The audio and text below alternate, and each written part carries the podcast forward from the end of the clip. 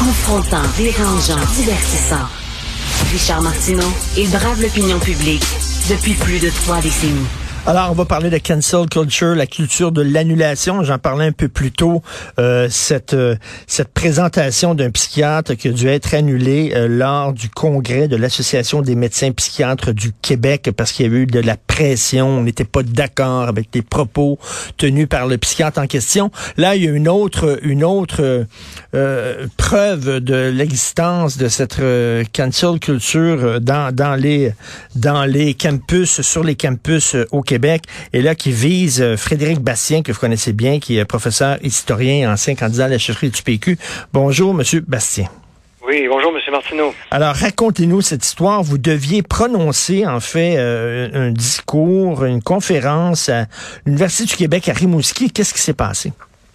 Oui, alors, ce qu'on voulait faire, c'est de faire une conférence, euh, en, je fais une conférence sur le 40e anniversaire de la Constitution. J'ai écrit un livre sur ce sujet et donc, nous sommes allés demander à l'Université du Québec à Rimouski pour euh, louer une salle et ils nous ont dit non, que c'était pas possible. Alors, pour des raisons un peu nébuleuses au départ, c'était pas très clair pourquoi ils voulaient pas nous louer la salle, mais bref, ils nous ont expliqué finalement, ça a pris du temps. Puis là, j'ai vu une communiqué dans les médias, ou plutôt un, euh, dans un, article qu'ils ont, ce qu'ils ont dit à d'autres, à des médias, suite au fait que j'ai rendu l'histoire publique, c'est qu'il y a un règlement qui dit que si vous devez louer une salle à l'université, et vous devez avoir quelqu'un qui vous parraine à l'interne, un professeur, par exemple, ou peut-être une association interne à l'Université du Québec à Rimouski.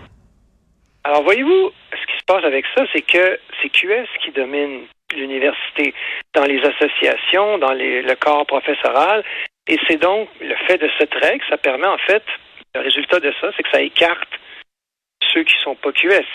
Mais ben, ben euh, comment vous dites euh, pourquoi QS est si présent dans l'université? Est-ce que vous avez des preuves de ça? Est-ce qu'ils font euh, effectivement des, des, manifestations, des conférences et tout ça? Ben voilà, alors au début de mai dernier, il y avait Sol Zanetti qui est allé faire une conférence à QS. Ah. en, octobre dernier, c'était Manon Massé qui est allé. Un peu avant la pandémie, il y a eu Catherine Dorion. Ben voyons nous, on a, nous, on a fait une, recherche rapide pour voir quels étaient les, quels étaient les, événements, les activités, les groupes qui pouvaient faire des conférences à QS. Et euh, donc, euh, pardon, à l'Université du mhm. Québec à Rimouski. Et on a trouvé très rapidement plusieurs activités de QS et on a essayé de trouver ce qu'il y avait, la CAQ, le PQ, les libéraux, les conservateurs. Eux euh, étaient capables de faire des activités dans l'Université du, du Québec à Rimouski et on n'a rien trouvé. Donc, euh, donc il y a une espèce de règlement en fait qui fait en sorte que c'est QS qui occupe tout le toute l'avant-scène, qui voilà, qui exclut euh, ceux qui font pas partie de ces réseaux-là. Mais là, vous, votre conférence que vous deviez prononcer, c'était pas une conférence à saveur politique. Vous ne représentiez aucun parti, là. Non, en plus, moi, je, fais une conférence en histoire. C'est, ben je voulais parler du, du rapatriement de la Constitution. Donc, euh, bref, euh, alors c'est encore plus, euh, encore plus, comment dirais-je, encore plus inadmissible qu'on nous sorte cette, nous sorte cette excuse. Alors, donc vous êtes, vous pouvez pas louer une salle à l'université du Québec pour parler d'histoire, sauf si vous trouvez un prof qui vous parraine. Alors, moi, je peux vous dire que j'ai pas énormément d'amis dans le monde académique, et puis puis donc, euh, voilà. Mais, qu'est-ce qu'on euh, qu'est-ce qu'on vous reprocherait? Bon Dieu, vous êtes un historien, un vrai historien. Vous avez publié un livre qui était euh, bon, extrêmement bien accueilli. c'est quoi qu'on vous reproche? L'université, l'université se cache derrière une règle générale et dit voilà, ça s'applique à tout le monde, mais dans les faits, ça, ça, ça permet en fait à QS d'occuper le terrain.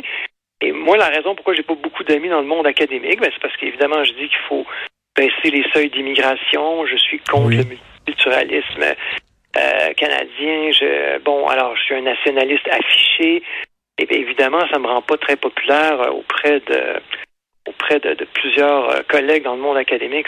Mais, mais, mais ça, c'est encore, qu'on soit d'accord ou pas, je peux concevoir qu'il y a des gens qui ne sont pas d'accord avec vous, puis qui sont prêts à débattre, puis tout ça, mais ça revient à cette question-là. Si on ne peut pas débattre au sein d'une université, si on ne peut pas exposer différents points de vue euh, aux jeunes au sein d'une université, bon Dieu, on va le faire où? C'est fait pour ça, les universités. C'est pas fait pour faire de la propagande politique, c'est fait pour exposer les gens à différents points de vue et eux décideront après ça. Oui, absolument, absolument. Et moi, je pense que le problème, enfin, j'ai réussi à trouver une salle au Cégep de Rimouski. Donc, euh, pour vos auditeurs qui sont de la région de Rimouski, j'y serai lundi prochain à 19h au Cégep de Rimouski. Mais le fait que le Cégep de Rimouski ait des règles différentes montre très bien l'absurdité des règles de, de, de Lucar. Pourquoi le Cégep de Rimouski ben oui. Semblables, eux, sont prêts à louer des salles à ceux qui le désirent, et puis il n'y a pas de, d'espèce de, parrainage nécessaire par des gens à l'interne qui font en sorte qu'en réalité, on exclut euh, un paquet de monde. Et évidemment, l'UQAR, c'est une institution publique. Il n'y a pas de... Y a pas, je veux dire, c'est vous, nos taxes, mes taxes, les taxes des auditeurs qui, servent à financer l'UQAR. Mais là, là, c'est, on, on voit à quel point c'est insidieux. Vous avez besoin d'être parrainé, entre guillemets, c'est-à-dire d'avoir le feu vert, d'être invité par des gens à l'interne, soit une association étudiante ou, tout ça, ou sinon, vous pouvez pas entrer. Donc, mais on sait fort bien, euh, euh, Monsieur Bastien, que qui, se rassemble, s'assemble, euh, qui se ressemble, s'assemble. Et puis là, c'est des gens, finalement, qui euh, euh, donnent la permission à des conférenciers qui pensent comme eux. Oui, absolument. Et là, il y a beaucoup, il y a des gens qui m'écrivent depuis que j'ai fait cette sortie publique, des gens qui ont étudié à l'UQAR, des gens qui étudiaient à l'UQAR, et des gens qui disent, oui, il y a un climat de wokisme. Euh, certains profs encouragent le port du voile musulman. Il y a des espèces de cérémonies spirituelles autochtones. Il y a un, un, jeune péquiste qui m'a écrit il n'y a pas plus tard qu'hier. Ben, évidemment, hier, j'ai sorti ça hier. Il m'a dit Écoutez, moi, j'aimerais ça faire mettre sur pied une association péquiste, mais avec tout ce qui se passe, le climat euh, dans, dans l'université, qui QS occupe toute la place, alors qu'il est un peu, euh, sait pas trop comment s'y prendre, qui visiblement se sent un peu intimidé par le fait que QS emmène large. Donc, euh, alors donc voilà ce qui, voilà la, réalité qui m'a été décrite. J'ai pas pu moi-même vérifier ce hmm. qui a été rapporté, mais c'est venu de plusieurs sources. ce, ce, genre de témoignages euh, qui font que Lucar, finalement, n'a rien envie à Lucam à Montréal. Alors, euh, je ne sais pas qui euh, dirige euh, Lucar, est-ce que c'est un homme ou c'est une femme, mais le, recteur ou la rectrice, c'est son rôle justement d'assurer une libre circulation des idées et de pas de pas faire en sorte que soudainement cette institution-là publique, financée à même nos taxes, soit kidnappée, prise en otage par une petite gang. Et, ils font quoi, le recteur, la rectrice? Parce qu'il me semble qu'il n'y avait pas un projet de loi qui été déposé justement récemment pour protéger la liberté académique. Ils font quoi, ces gens-là? Oui, absolument. Et là, ben, moi, je pense que le projet de loi, malheureusement, ne va pas assez loin. Euh, c'est un pas dans la bonne direction, mais le projet de loi, d'après moi, ne va pas assez loin. Mais moi, j'ai demandé des excuses. J'ai porté plainte à la Commission des droits de la personne.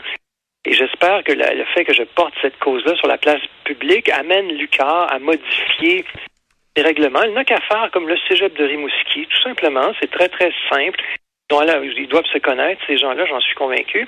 Ils ont alors, euh, ils ont juste à adopter la même procédure, le même fonctionnement que le cégep de Rimouski, permettent à ceux qui le veulent de louer une salle, et puis il n'y aurait pas ce genre de problème euh, qui, voilà, qui se produit parce qu'ils ont une espèce de règle qui, en réalité, sous des dehors objectifs, en réalité, favorise juste un côté de la médaille. Oui, mais j'ai très hâte de voir comment la Commission des droits de la personne va traiter votre plainte, parce qu'ils sont Oui, c'est une autre question. Ah, ça, là, j'ai très, très hâte de voir ça parce qu'effectivement, euh, vous avez été euh, visiblement euh, victime d'une discrimination sur la base de vos idées. ça va à l'encontre des valeurs défendues par la Commission des droits de la personne. Et on va voir si la Commission des droits de la personne défend avec autant de vigueur les gens de centre-droite que les gens d'extrême gauche. Absolument. Alors, ça va être un test pour la Commission des droits de la personne. Je suis parfaitement d'accord avec vous. Euh, je sais pas si vous avez vu Isabelle Haché, si vous l'avez lu, Isabelle Haché dans, dans la presse, mais parle justement d'une autre anecdote de cancel culture.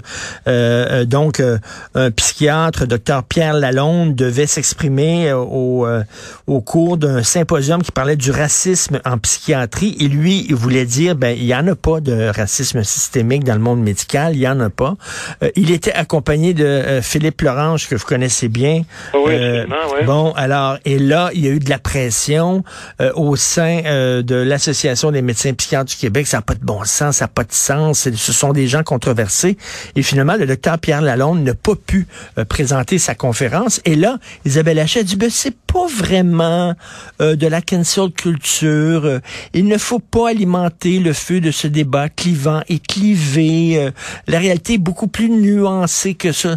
Monsieur Lorange est un, un, homme extrémiste, extrême et tout. Non, non, je m'excuse, c'est de la cancel culture. Et c'est très drôle de voir à quel point une certaine gauche se ferme les yeux face à ce qui se déroule dans nos campus. Ben, vous savez, monsieur, euh, Martineau, quand Galiléo a dit que c'était le soleil qui était au centre du mmh, système, mmh. l'Église catholique et tous, et tous les gens dans l'Église catholique se sont mobilisés pour dire non, non, c'est la Terre qui est au milieu du système solaire. C'était c'était le dogme de l'époque. Et, euh, donc, M. Galiléo était, Galileo obligé de se rétracter, dis-je bien. Alors, on est exactement dans le même même genre de dynamique. Alors, au lieu de l'Église catholique, vous avez les multiculturalistes canadiens qui ont leur dogme. Et, euh, et donc, ceux qui vont contre le dogme en disant non, le racisme n'existe pas ou est beaucoup moins important que ce qu'on dit l'affirmation. Voilà, vous êtes, euh, mm. vous rétractez. C'est exactement la même. Mais c'est la même, euh, chose. Et que disait Galilée Et pourtant, elle tourne. C'est ça qu'il disait. Alors.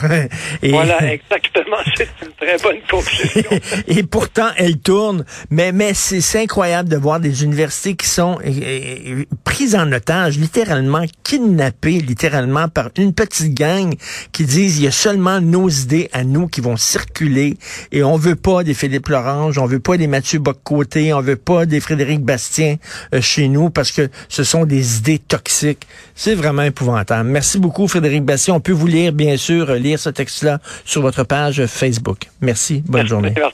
Au plaisir.